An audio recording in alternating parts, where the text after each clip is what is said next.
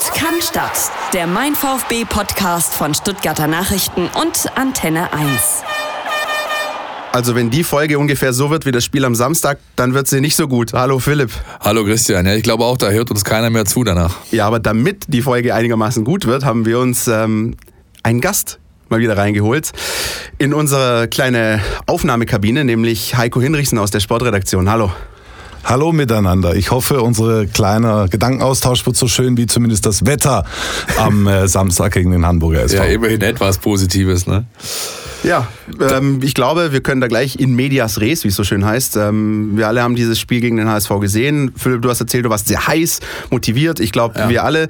Am Ende war das so ein Klassiker. Man hat sich viel von dem Spiel versprochen und letzten Endes wurde eigentlich nichts eingehalten davon. Ja, so ein bisschen war's. Also ich, man hat dann relativ schnell oder ich habe relativ schnell gemerkt, so nach fünf bis zehn Minuten, okay, das wird hier heute kein Feuerwerk. Dass es dann aber streckenweise so elanlos äh, vorgetragen war, hat mich ein bisschen überrascht. Aber gut, muss man damit leben. Unterm Strich, äh, wenn man ein positives Fazit ziehen möchte, immerhin ungeschlagen geblieben. Heiko. Heiko. Bitte. Jetzt wartet ihr auf meine Analyse, ja, oder? Ja, ja. Ich kann nur eines sagen. Es gibt da zwei Sachen zu sagen zu dem Spiel, wie es auch die Verantwortlichen vom VfB sehen, wie es auch der Manager Reschke gesagt hat. Liebe Leute, wir sind seit acht Spielen weiterhin ungeschlagen. Mhm. Wir haben wieder einen Punkt geholt, den die anderen auch geholt haben, aber es ist jetzt ein Spiel weniger noch zu spielen, also noch sechs Spiele stehen aus, aber noch zwölf, aber immerhin zwölf Punkte weiter in der Vorsprung auf Mainz und auf Wolfsburg und das zählt, glaube ich. Natürlich war das Spielerische jetzt nicht besonders gut. Ja, ich glaube, darauf muss man es runterbrechen. Ich, also ich habe nicht gedacht, dass du die Hamburger hier aus der Schüssel schießt. Nee. Das ist das ganz sicher nicht. Ja, die haben das bestätigt, was ich, was ich dachte. Der, der Trainer lässt die Fußball spielen. Die hatten zwei Wochen Zeit, sich sauber vorzubereiten, haben dann einfach das auch ganz gut gemacht. Das gehören halt auch immer zwei dazu, so leid es mir tut. Ja, die haben es einfach gut gespielt. Beim VfB habe ich in der ersten Halbzeit streckenweise einfach vermisst, dass man hier dem Gegner zeigt, wer hier äh, die Heimmannschaft ist. Mhm. So ein bisschen, das hat mir gefehlt. Ja, aber Streckenweise hat es mich in der ersten Halbzeit ein bisschen, nicht ganz so extrem, aber ein bisschen an die Partien Köln erinnert. Also eine Mannschaft, die eigentlich sehr weit hinten drin steht in der Tabelle, die dir ein bisschen so äh, das Spiel diktiert. Also man hatte das Gefühl, 45 Minuten lang, das Spiel läuft eigentlich so, wie es der HSV wollte. Und dann machst du mehr oder weniger aus der ersten Gelegenheit dann äh, kurz vor dem Pausenpfiff den Ausgleich. Das liegt aber auch ein bisschen an dem Grundproblem, das der VfB in dieser Saison hat, nämlich das, dass er das Spiel nicht selber machen kann. Ja? ja. Also wenn man eine Mannschaft wie den HSV, der Trainer Titz hat wieder die äh, Aufstellung durcheinander gewürfelt, hat da wirklich jetzt einen noch aus der Regionalliga gebracht und so weiter und so fort. Das war also alles andere als eine eingespielte Truppe und trotzdem haben die das Kommando übernommen da in der, in der Schüssel am Neckarstrand und da muss ich mal überlegen, warum das so ist. Und das liegt unter anderem auch daran, dass der VfB das Spiel nicht machen kann. Das ist, glaube ich, auch erkannt worden und das ist eine Sache, man will sich ja weiterentwickeln beim VfB, auch in Bezug auf die neue Saison. Und das ist eine Sache, da wird man dran arbeiten müssen. Und da arbeitet man, glaube ich, auch dran und das kann nur über Transfers und Neuzugänge gehen. Ja. Unter anderem. Ja, auch Holger Bartstuber, der sagt, wir sind eine Arbeitertruppe, eine Zweikampftruppe, das ist dann schon ein Stück weit bezeichnend. Es ist einfach keiner da, der dann da das Heft des Handelns ein bisschen besser in der Hand nehmen könnte. Ganz interessante Szene übrigens nach dem Spiel, als die Mannschaft dann wieder geschlossen zur Cannstatter Kurve ging. Ähm, da hat sich die Mannschaft wie immer in eine Reihe positioniert, hat sich ein bisschen feiern lassen von den Fans für den Punkt immerhin. Äh, ein weiterer Zähler, der eingefahren wurde. Aber Holger Bartstuber stand abseits von dieser Linie, stand ein bisschen versetzt weiter nach hinten mit richtig gesenktem Haupt. Der war angefressen nach diesem Spiel. Zu Holger Barschauer muss man was sagen. Also erstmal ist das, äh, man hat ja am Anfang der Saison gesagt, ist das ein guter Kauf, den zu verpflichten für ein Jahr und so weiter und so fort. Also das steht ja mal ganz klar fest, dass das eine super Verpflichtung war, mhm. weil der hat einen stark leistungsbezogenen Vertrag und hat da wunderbar weitergeholfen. Das ist das eine. Das andere ist, dass auch Holger Badstuber seine Probleme hatte in der ersten Halbzeit gegen den HSV. Das hat man gesehen. Wenn da jetzt beispielsweise ein Spion von Lazio Rom auf der Tribüne gesessen wäre, weiß ich nicht, ob der Weg von Holger Badstuber das nächste Jahr zu Lazio Rom führen wird. Aber das lassen wir mal dahingestellt sein. Das ist die sportliche Leistung. Er hat sich dann aber reingekämpft, weil er eben ein Kämpfer ist. Und er hat die Dinge auch beim Namen genannt, so äh, wie man das von ihm auch gewohnt ist. Das ist übrigens eine Essenz des VfB-Spiels, die dann oder des VfB-Kaders, der Gemengelage, Gemengelage beim VfB, die fehlen wird, dass da mal einer kommt und sagt, was los ist. Und er hat eben dieses schöne Zitat gebracht, wo wir Journalisten ja immer ganz stolz, froh sind, wenn wir das im Blog haben, das von der Arbeitertruppe. Und da trifft er natürlich den Nagel schon einigermaßen auf den Kopf. Was macht man jetzt mit dem Spiel? Jetzt sind es 38 Punkte. Reicht das jetzt für den Klassenerhalt?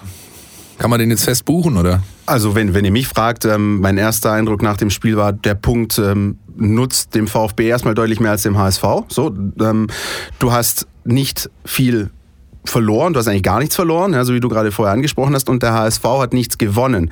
Ich glaube, es wäre deutlich essentieller gewesen für den HSV, dieses Spiel zu gewinnen. Deswegen haben die in den letzten zehn Minuten auch sowas wie aufgemacht, ja, wo es vielleicht auch ja. den einen oder anderen Raum für einen guten Konter gegeben hätte, wenn man den ordentlich ausgespielt hätte.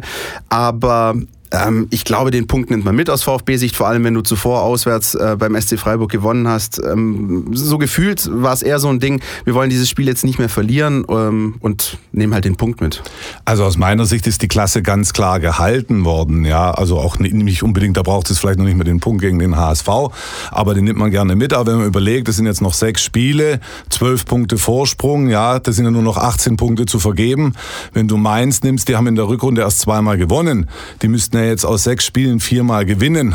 Also da glaube ich nicht mehr dran. Ja. Das heißt also, man kann ihnen gratulieren zu einem weiteren Jahr Erstklassigkeit.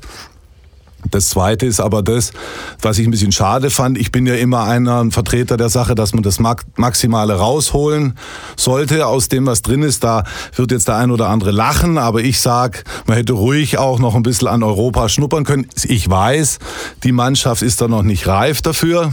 Das Thema hat sich jetzt sowieso erledigt bei vier Punkten Rückstand auf Hoffenheim. Die Hoffenheimer sind gut drauf.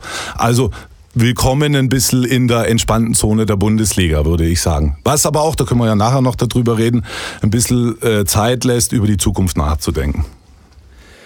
Ja, dann müssen wir eigentlich am besten einen Knopf dran machen an das Spiel. Würde Was ich auch ein bisschen sagen. interessant war noch, jetzt die Tage rund um Ostern, war das Personalkarussell, das sich ein bisschen dreht.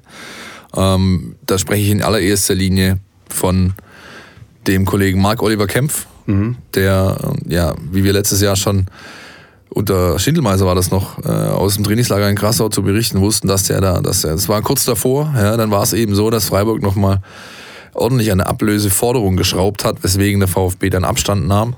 Jetzt scheint es so zu kommen, dass der Kollege ablösefrei im Sommer wechselt und das äh, dann quasi direkt den Herrn Bartstube ablöst, von dem wir es gerade schon hatten. Heiko, trifft das, trifft das den Kern der Sache?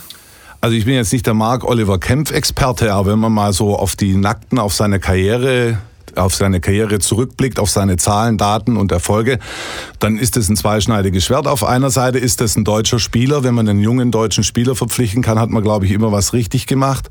Das ist ein U21-Europameister. Das heißt, der Mann hat sicherlich Talent. Das ist das eine. Der ist 1,85 Meter. Das ist eine Kante hinten drin in der Innenverteidigung. Auf der anderen Seite muss man sagen, der hat acht Bundesligaspiele gemacht in dieser Saison. Die hat er gemacht, weil er verletzt war. Vielleicht auch, man munkelt, dass der Streich ihn nicht mehr so lieb hatte, also der Trainer Christian Streich beim Sportclub, weil er mit dem VfB geflirtet hat und mit anderen geflirtet hat, das weiß ich nicht genau. Aber ich meine, Bartstube ist Bartstube. Ich habe es vorhin schon erwähnt. Das ist das eine, sein Naturell, auch Dinge anzusprechen, die vielleicht ein bisschen unbequem sind. Das wird auf jeden Fall fehlen.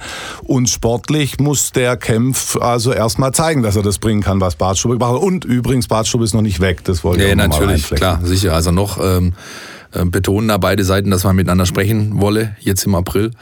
Äh, zu Kempf fällt mir eigentlich nur ein Spiel ein, das ich ihn bewusst gesehen habe. Das war letztes Jahr im Sommer, meine ich. Ähm, und zwar ein U21-Länderspiel im Gazi-Stadion. Da hat er gespielt, hat auch also ganz klar hat zu den Stützen dieser Mannschaft gehört. Damals noch Stefan Kunz schon Trainer. Und er hat dann gegen einen gewissen Carlos Manet gespielt. Und den hat er also glasklar abgemeldet über die über die Zeit. Ähm, ja, das ist natürlich wenig, um daraus jetzt einen, einen, einen wirklich verfestigten Eindruck zu gewinnen. Aber ich sehe es ganz ähnlich wie der Heiko, deutscher U21 Ex-Nationalspieler, nicht mehr jetzt, weil er die Altersgrenze überschritten hat. Ähm, da machst du eigentlich nicht viel falsch, wenn du den ablösefrei bekommen kannst. wenn man das mal zusammenfassen würde, wie die Innenverteidigung aussehen könnte, wo gesagt könnte beim VfB, dann wären das ja die Herren Baumgartel, Pavard, Kaminski und eben Kempf. Und, das, und? Onguene vielleicht wenn sie den zurückholen von Salzburg. Ja, wenn der den Weg aus den Tiroler Bergen wieder ja, zurückfindet. Richtig, ja. Genau. Aber er hatte wohl auch ein bisschen eine äh, erfreuliche Entwicklung gehabt jetzt in den letzten. Jetzt lassen wir es mal dahingestellt, was ich sagen will, und da gehört von mir der Anguene auch dazu. Das sind alles junge Leute. Das ist auf der einen Seite gut. Gut, Kaminski ist mittelalt, sagen wir es mal so. Aber da fehlt dir dann schon irgendwo eine Kante hinten drin. Wenn du die Abwehr noch komplett machst, der Andreas Beck, den wird es noch geben nächstes Jahr. Und links spielt der Emiliano Insua, dessen Vertrag läuft aus. Und da bin ich mir noch nicht sicher, ob der nächste Saison spielen wird, weil ich mir gut vorstellen könnte, dass sie auf der Linksverteidigerposition das nutzen, um ein bisschen Bewegung in den Kader reinzubringen. Du meinst, dass Insua verlängert? Ich, ich also beidseitig weiß ja. ich nicht genau. Sagen wir mal so, ich bin mir nicht sicher, ob die zueinander finden. Ja, der Vertrag läuft aus und dann ist es immer eine beiderseitige Sache. Auf der einen Seite will der Spieler bleiben, auf der anderen Seite was der Verein bereit zu geben, zu investieren. Und da sehe ich es noch nicht, dass die zueinander gekommen sind. Interessant fand ich ganz kurz noch in dem Zusammenhang äh, die Tatsache, dass Insua äh, vor kurzem ja offensiv quasi mal gesagt hat, ich kann mir sehr gut vorstellen, hier zu bleiben.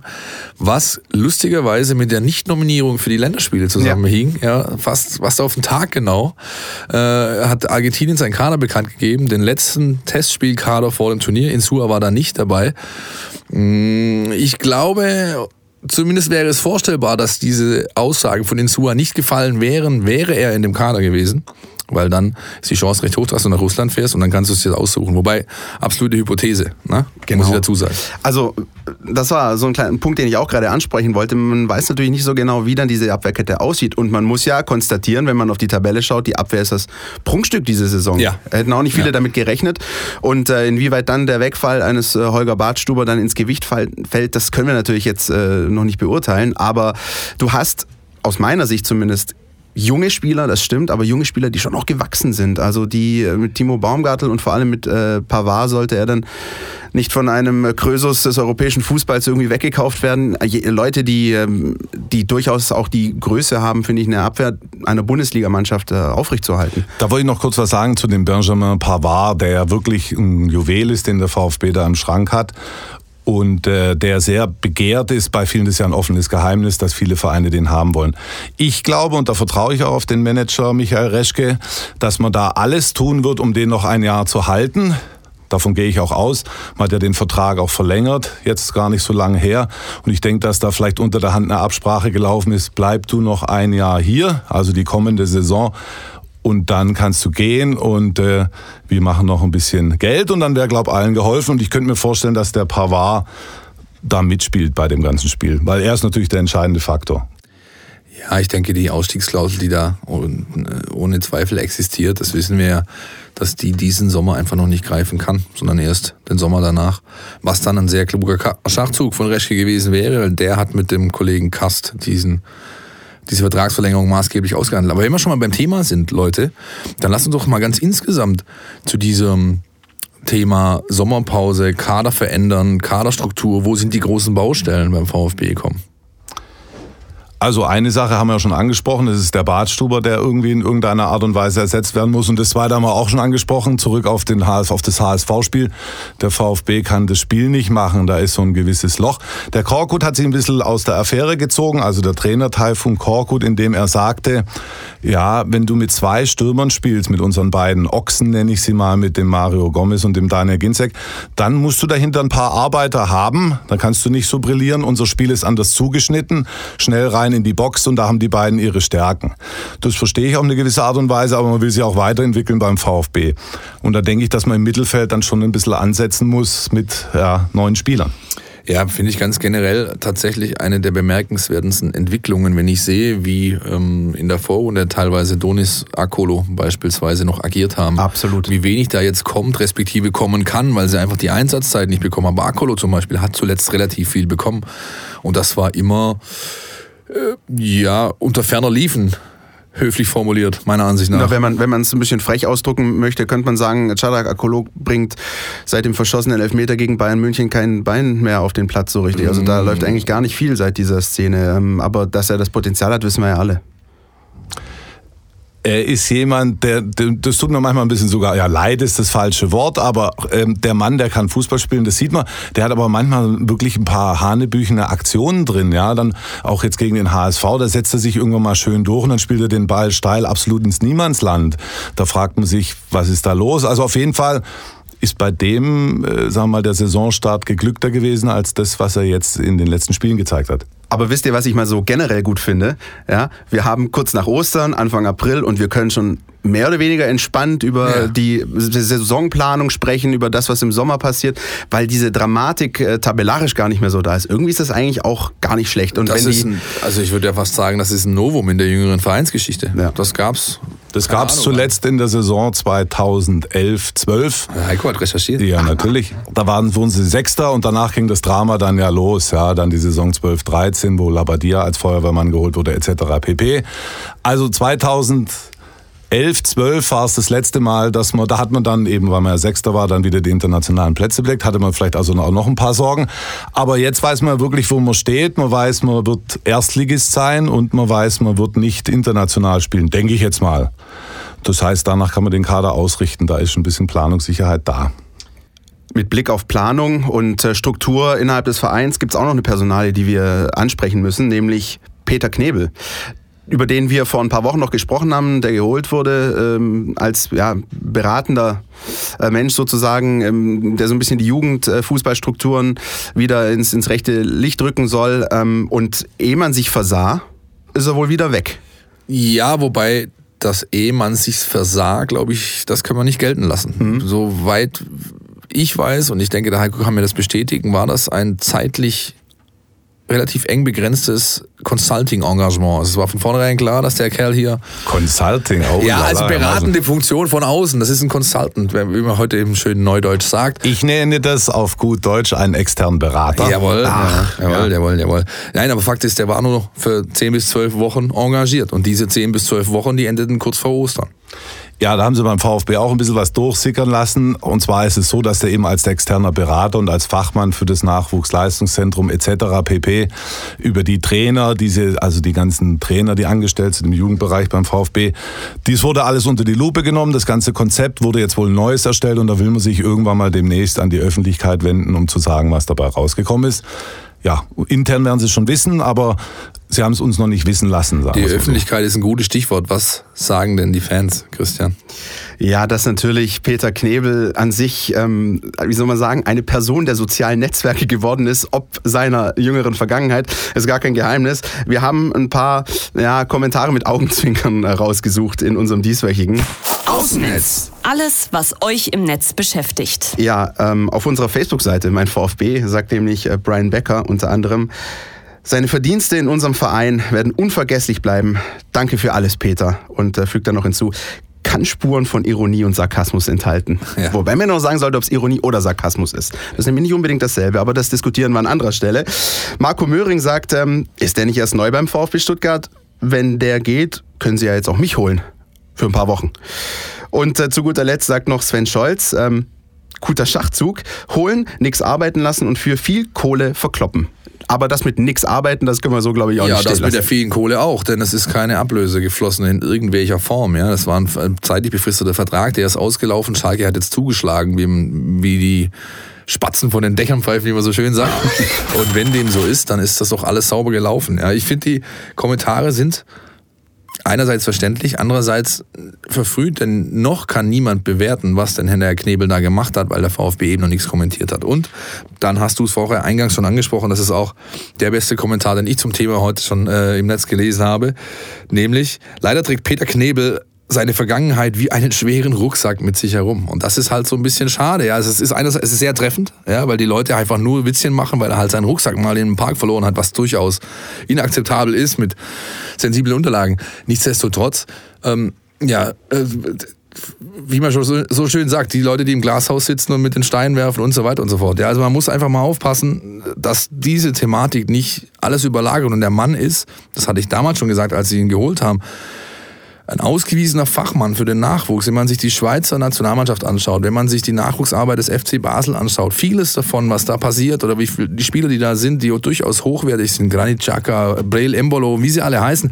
das diese Jungs wurden entwickelt maßgeblich auf einem Konzept und auf, auf Einflüssen, die Peter Knebel in der Schweiz einfach ja. gegeben hat. Insofern, ja. Heiko? Ja, außerdem tut es ja immer mal gut. Jedem Verein kann es gut tun, wenn man von außen jemanden holt, der, der eben nicht diesen Stallgeruch hat und da mal ein paar andere Reize setzt. Meiner Meinung nach hat der VfB in den letzten Jahren nicht darunter gelitten, dass man zu wenig Stallgeruch hat.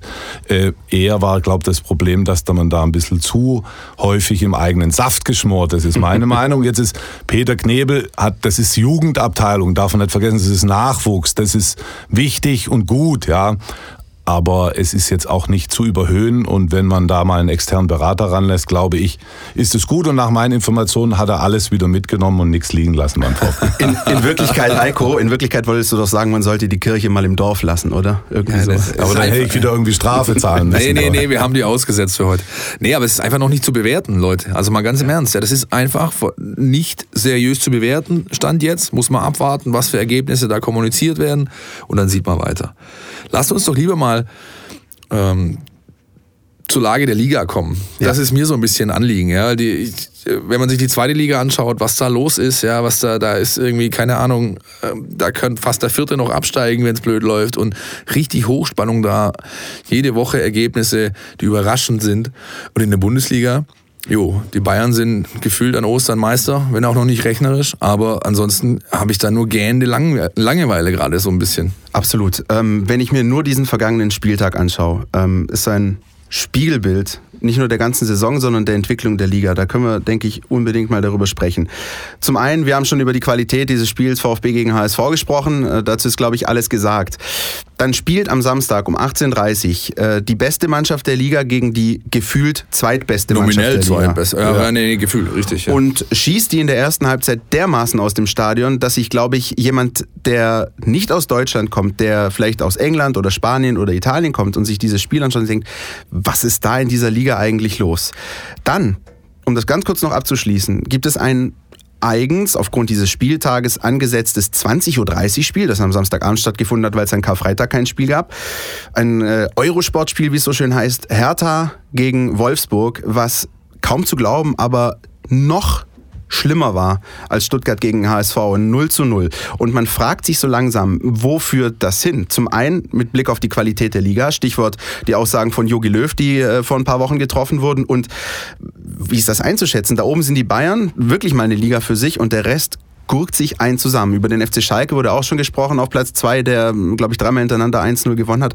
Heiko, wie siehst du das? Ist das nicht besorgniserregend fast schon? Also das ist erstmal richtig zusammengefasst. Das ist ein zweiteiliges Problem, glaubt die Langeweile in der Liga. Das eine ist, dass viele Mannschaften einfach langweilig spielen. Und das zweite ist diese Dominanz vom FC Bayern. Ich möchte erstmal auf dieses langweilig Spielen eingehen.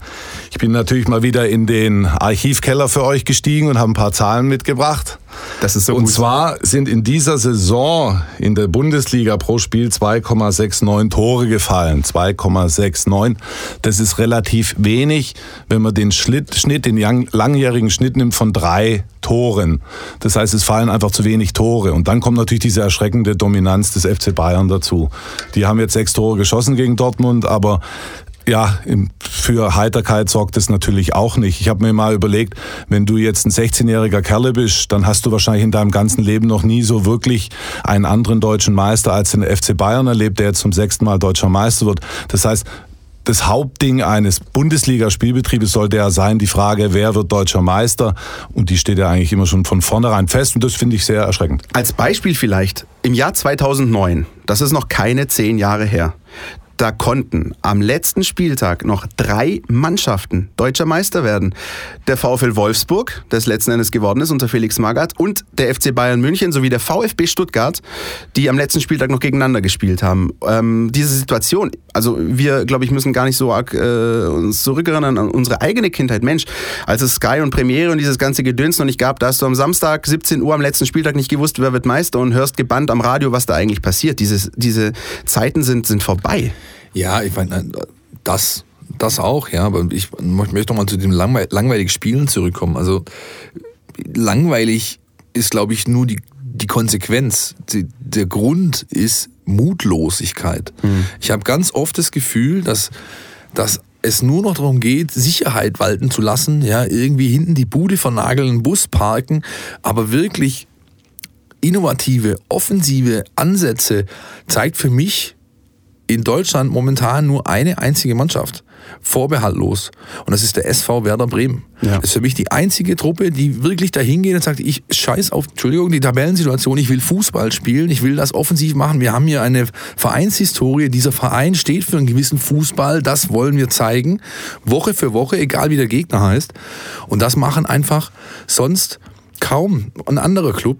Ja, das, das, das stört mich massiv. Auch der VfB Stuttgart übrigens. Ja, ähm, ich bin sehr gespannt, ob der Herr Korkut es schafft, aus dieser Arbeitertruppe mit Neuzugängen was zu formen, was dann in, in gewisser Weise dem Anspruch des Stuttgarter Publikums hinsichtlich Spielkultur in irgendeiner Form äh, ja, gefällt. Ich muss ganz ehrlich sagen, wir sind ja Fußballfreaks. Und wenn wir das nicht wären, also ich würde mich sehr schwer damit tun, am Sonntagabend äh, das Bundesligaspiel Mainz gegen Mönchengladbach anzuschauen über die vollen 90 Minuten, weil es einfach zäh ist und einfach nicht die Qualität hat. Und dann siehst du am äh, Samstagabend vorher möglicherweise Sevilla gegen Barcelona oder andere Spiele aus der englischen Liga und denkst, so, da fehlt was. Was ja. muss man tun? Also das, was der Philipp sagt, möchte ich rückhaltlos unterstützen. Ja, Dieser Mut, das eigene Spiel aufzuziehen. Ja. Es gibt ja das das Spiel gegen den Ball und das Spiel mit Ball. Und das Spiel gegen den Ball, das erheben alle als das Allergrößte und das Allerwichtigste. Und wenn sie dann den Ball haben, dann wissen sie nicht mehr, was sie machen sollen. Wer mir in diesem Zusammenhang sehr gut gefällt, der gefällt mir jetzt nicht in jeder Hinsicht, aber in dem Zusammenhang ist er sehr zu loben, ist der Nationalmannschaftsmanager Oliver Bierhoff, der anders als übrigens unser Bundestrainer da mal den Finger in die Wunde legt, während Löw sagt, es ist alles okay, so nach dem Motto, sagt äh, Bierhoff, wir brauchen da einen Masterplan, ähnlich wie nach der EM 2000, als man nach diesem beschämenden Ausscheiden in der, bei der EM in Belgien und den Niederlanden, als übrigens Gerhard Meyer Vorfelder, der alte ehemalige VfB DFB-Präsident sich auf einen weißen Plastikstuhl gesetzt hat und dann die ersten Skizzen gemacht hat, wie, wie Deutschland wieder an seine Ösils kommt sozusagen. Ja, und das hat er gefruchtet.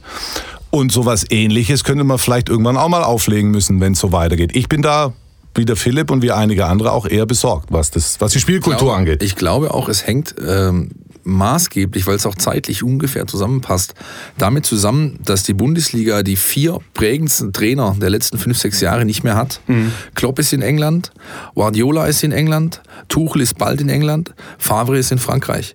Das waren vier Coaches, die sehr, sehr prägend waren, die ähm, ja Dinge anders mal gemacht haben, die ihre Mannschaft, gerade Favre zum Beispiel mit sehr, also der, der, der, der liebt ja das schöne Spiel sozusagen, der hat da dann, und das fehlt, ja, und der, äh, im Nachgang kommen dann solche Herrschaften wie Herrn Gistol zum Beispiel, der jede Mannschaft irgendwie lange Bälle hauen lässt und dann geht er mit fünf Mann bitte hinterher und vielleicht gewinnt er vorne ja einen zweiten Ball. Also das ist halt für mich, das hat mit Fußball nichts zu tun, das kannst du in der Kreisliga machen, sowas. Und nicht nur die Trainer, Philipp. Wir haben heute gerade einen äh, ganz interessanten Artikel bei uns äh, im Blatt und online, nämlich auch vielleicht äh, die drei drei, vier spielintelligentesten Spieler, die die deutsche Mannschaft äh, rausbringt, sind international unterwegs. Mit ja. Sami Khedira, mit Emre Can, mit Ilkay Gündoğan.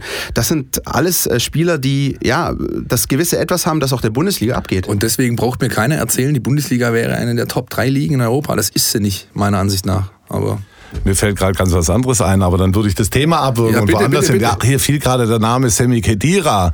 Und wenn ich so Experten wie euch zwei hier vor dem Mikrofon habe, möchte ich euch mal eine Frage stellen. Bitte. Könnt ihr euch vorstellen, dass Semi Kedira nächste Saison beim VfB Stuttgart spielt? Nein. Nur wenn er die Champions League mit Juve gewinnt. Ich weiß es nicht. Also. Dann stelle ich euch mal eine andere Frage. Wenn ich euch im Dezember gefragt hätte, ob Mario Gomez mal wieder beim VfB spielt, was hättet ihr dann gesagt? Ich hätte gesagt, wenn es von dir kommt, dann hätte ich dem zumindest 15 Prozent ungefähr eingeräumt. Vielen Dank. Also ich will ja keine Gerüchte in die Welt setzen, aber man macht sich ja auch mal so seine Gedanken über den Verein und so weiter. Und der Semi Kedira, klar ist, dass der irgendwann mal den Fußball erhalten bleiben will, irgendwie als Manager, könnte ich glaube mir den gut vorstellen. Und dass der bei Juventus Turin glücklich ist und viel erreicht hat und jetzt in Russland vielleicht zum zweiten Mal Weltmeister werden könnte. Warum, warum, warum kann der nicht zurück zum VfB kommen? Warum eigentlich nicht? Ja, man muss es auch so rumsehen. Natürlich, klar, ja. sicher. Ähm, lasst uns doch abschließend ich glaube, wir werden äh, keinen Königsweg jetzt hier definieren können, wie der deutsche Fußball wieder ein bisschen mehr zurückkommt zu dem Status quo, den er mal vor ein paar Jahren hatte, aber hinsichtlich der Qualität der Fußballspiele und der Spieler, die hier in der Liga sind. Aber lasst uns doch einfach nochmal jetzt hinten raus auf das Spiel am Sonntag in Dortmund blicken. Da ist. Ach, Fußball stimmt ja. Fußball. Fußball. Ja, ja, ja, ja, ja, ja, ja. Ich erinnere mich. Übrigens, zum dem Mauen Fußballgekicke, was wir gesagt haben, ich kann mich erinnern an ein sehr herrliches Spiel. In Dortmund äh, 4-4 ging es aus. Oh ja. Ich glaube, Christian Gentner hat das letzte Tor geschossen. Christian Gentner, Schieber 2 und Ibisevic, meine ich, waren die Torschützen. Ja, war ein großartiger Freitagabend. Äh, Ich weiß noch, wie wir alle auf der Rückfahrt im Bus saßen und jeder nur mit sich selbst beschäftigt war. Das Spiel, den Spielfilm nochmal so ein bisschen rekapituliert hat und nur am Kopf schütteln war. So ein unglaubliches Spiel. Also, ob es ein 4-4 wird, wissen wir natürlich nicht, aber ähm, es Ich könnte kann- ein besseres Spiel werden. Äh, Ich kann zumindest übermitteln, was der Manager Reschke gesagt hat nach dem Spiel in der Mixzone. Und er sagt, es ist die gefühlt zweitbeste deutsche Mannschaft. Da gab es das 0-6, das, das war da noch nicht, das war da gerade am Entstehen, als also das 0-6 in München, als er sprach. Und er sagt, ein Spiel in Dortmund ist immer eine sehr, sehr große Herausforderung und er ist sehr gespannt, wie der VfB diese Herausforderung annimmt, weil das einfach was anderes ist, ob du in Bochum oder Wanne Eickel spielst oder in dem größten deutschen Fußballstadion. Vor der gelben Wand. Und Vor der gelben Wand. haben die Kollegen aus Dortmund äh, den ersten Satz verloren, 0-6 gegen den FC Bayern. Ist das jetzt gut oder schlecht für den VfB oder ist es völlig egal? Ich weiß es nicht so recht. Ich glaube aber als, ja, mit, man sieht es ja nur von außen jetzt als Beobachter von hier, ich glaube aber Dortmund ist gerade in den Prozess begriffen, ähnlich wie es damals Leverkusen unter Korkut war. Zwar sind die nicht in Abstiegsgefahr, aber da wurde so Knall auf Fall ein neuer Mann installiert und der findet nicht richtig zu der Mannschaft und die Mannschaft nicht zu ihm. Und ich habe so ein bisschen das Gefühl, dass die Spieler, die dort eigentlich den Ton angeben sollten, viel zu sehr mit sich und ihrer Zukunft beschäftigt sind, als dass sie sich Gedanken noch um Borussia Dortmund und das Erreichen von irgendwelchen Saisonzielen machen. Und der Stöger, was man so hört, wird die Saison auch nicht überleben im, im Pott, sondern der wird halt im Sommer dann irgendwie hinaus komplimentiert. War eine schöne Zeit, Peter. Bis zum nächsten Mal. Und das, glaube ich, ist eine Gemengelage noch jetzt mit diesem Nackenschlag München, ähm, die dem VfB durchaus ein bisschen in die Karten spielen könnte. Sehe ich das falsch? Nein, überhaupt nicht. Ich darf ans Hinspiel erinnern, da hat man 2-1 gewonnen. Ne? Und Ja. da kamen die, kamen die Dortmunder, da waren sie, glaube ich, noch nicht so krisengeschüttelt, als sie. Doch, da hat die Ja, Krise mit- schon so. mit Peter langsam, Bosch noch ein paar Hat sie sie langsam ja. erfasst gehabt schon, ja. Aber ich schaue mir das mal an. Was ich vor allen Dingen gut finde, ist das, was wir herausgearbeitet haben. Also der VfB hat jetzt nun wirklich nichts mehr zu verlieren. Und man kann schon fast sagen, auch nicht mehr viel zu gewinnen. Also die, der Platz ist einigermaßen manifestiert, denke ich mal. Und was ich mich freuen würde, wäre, wenn sie jetzt einfach mal, ja, das, was wir angemahnt haben, wenn sie mal was ein bisschen anders machen würden als die letzten Spiele, obwohl sie damit Erfolg hatten, vielleicht mal fußballerisch ein bisschen anders rangehen, ja, und uns einfach mal ein bisschen erheitern. Ja, das Fußball wird ja auch unter anderem deswegen gespielt, weil man gerne zuschaut und nicht nur, weil man irgendwelche Ergebnisse, natürlich, die Ergebnisse stehen über allem, aber die Ergebnisse sind jetzt eingefahren worden vom VfB. Und warum nicht? Was ein bisschen die Parallele zum HSV-Spiel ist, ähm, ist natürlich eine ganz andere tabellarische Konstellation. Aber du hast einen Gegner, der verunsichert ist, der nicht weiß, wo es lang Ja, geht genau. und, und, Ja, ja. und was überhaupt jetzt als nächstes passiert. Und das kannst du ausnutzen, vielleicht sogar gleich in der Anfangsphase der Begegnung. Ja? Einfach mal mutig dran äh, raufgehen, äh, auf, die, auf die Kette, vielleicht mal ein bisschen höher stehen, äh, ohne sich jetzt natürlich wild äh, auskontern und ausspielen zu lassen. Aber warum nicht einfach mal hier schön die Wunde erstmal noch in die, äh, wie sagt man, den Finger in die Wunde legen, so in den ersten Minuten? Ja, also und einfach mutig sein. Mutig ist das Stichwort. Ja, einfach mal versuchen, den Ton anzugeben, nicht immer nur zu reagieren, ja, und äh, sagen, okay, wir gucken, dass da hinten alles irgendwie passt und so weiter. Und dann schauen wir mal, sondern tatsächlich gerade auswärts, gerade vor dieser Kulisse zu sagen, so, hören Sie mal, jetzt geben wir hier mal ein bisschen die Marschrichtung vor. Und man muss natürlich auch sagen, mit, ähm, auch wenn das manche da draußen nicht gerne hören wollen, aber mit Andreas Beck und wahrscheinlich auch Timo Baumgartel gehör, kommen zwei Mann zurück, die wesentlich äh, zu dem Stuttgarter Aufschwung in den letzten Wochen beigetragen haben. Wobei ich den Baumgartel jetzt noch nicht in der, also in der Startelf auf gar keinen Fall, Ja. das kann ich mir nicht vorstellen. Ja. Das will man nicht riskieren und das ist, glaube ich, auch gut so. Also der hat, die letzten Meldungen waren ja jetzt noch von den letzten Tagen, dass er bei gesteigerter Trainingsintensität abends noch Kopfschmerzen hat. Das heißt, Ja. da ist ja noch was, das kann ich mir nicht vorstellen. Vielleicht auf der Bank, aber in der Startelf glaube ich nicht. aber mit Andy Beck tatsächlich ein Spieler, der auch für die nötige Absicherung dann sorgen kann, auch ähm, äh, nach hinten. Ich finde zum Beispiel, er hat damals eines seiner besten Spiele gegen den FC Bayern gemacht, äh, defensiv. Und man hat auch gegen den HSV gesehen, aha, ein Andreas Beck fehlt. Ja, und auch dieser junge, dynamische Außenverteidiger in der zweiten Halbzeit mit der Rückennummer 20, der hat sich von dem Kollegen Ito aus der Regionalliga Nordost ganz schön vernaschen lassen. Ja. So zwei, drei, vier, fünf Mal. Ja, das war natürlich nicht seine Stammposition. Gentner kann man da nicht wirklich einen Vorwurf machen. Hat sich in den Dienst der Mannschaft gestellt. Nichtsdestotrotz hat sich das, hat das auch wieder gezeigt. Ähm, A, wie wichtig Andreas Beck ist und B, äh, welche Aufgabe der Herr Reschke da hat, denn da muss ein Backup her oder zumindest ein, ein, also ein Backup oder besser noch ein direkter Konkurrent, ja, weil, ein weil, weil Backup. Ja, Entschuldigung. Jetzt hab ich's auch kapiert. Nein, aber da muss was passieren. Ja, diese Baustelle ist ja auch nicht seit gestern erst offen, die ist schon eine ganze Weile da.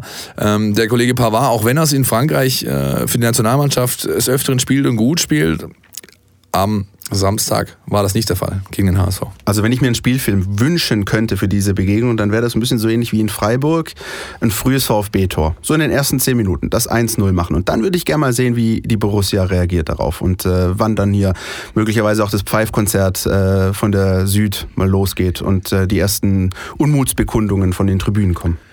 Ja, wird spannend sein, ob das so kommt oder ob es völlig anders kommt. Heiko, wir zwei werden den weiten Weg auf uns nehmen. Der Kollege Ubina begleitet uns.